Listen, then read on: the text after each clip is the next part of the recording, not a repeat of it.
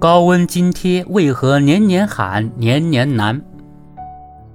六月以来，全国各地开启高温模式，为督促用人单位做好防暑降温工作，多部门近日相继发布通知，要求加强高温作业劳动保护，防范职业性中暑事件发生，并按规定向劳动者发放高温津贴。高温津贴的话题每年逢夏必热。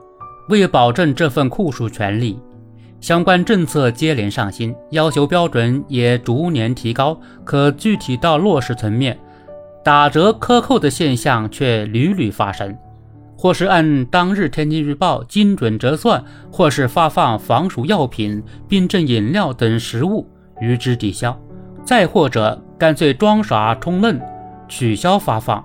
让本该拿到手的津贴沦为望梅止渴的纸上福利。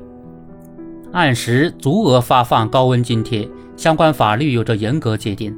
早在二零一二年，国家层面就出台相关办法，要求用人单位将高温津贴纳入工资总额。至此，这笔钱就跳出了劳动者福利的解释框架，成为受法律保障的基本劳动报酬。可即便如此，高温津贴的发放还是陷入了年年喊、年年难的怪圈。究其原因，维权难是很重要的一条。就拿举证阶段来说，很多地方依然遵循谁主张谁举证。可对于长期室外作业的劳动者而言，温度测量颇为复杂，不同区域温差又大，想要证明温度达标并非易事。除此之外，津贴数额不高。维权耗时费力，每项因素或多或少成为劳动者诉诸司法的现实阻碍，反过来也会让相当一部分企业有恃无恐。高温津贴也许并不多，但包含的是浓厚的人情温度、城市关怀。在这方面，各地监管当然要持续发力，而打破维权困境同样至关重要。就此。各地也积累了不少经验可供借鉴，比如一些地方要求劳动争议仲裁机构开启绿色通道，针对高温津贴简化优化办案流程，做到快立、快调、快审、快结。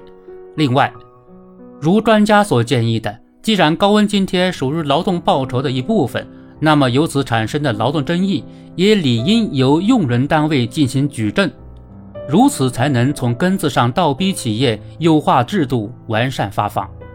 有研究显示，今年很有可能成为有记录以来最热的一年。炙烤之下，企业应少些画饼，多讲良心，将政策清凉落实到位，才是对高温下的坚守最好的尊重。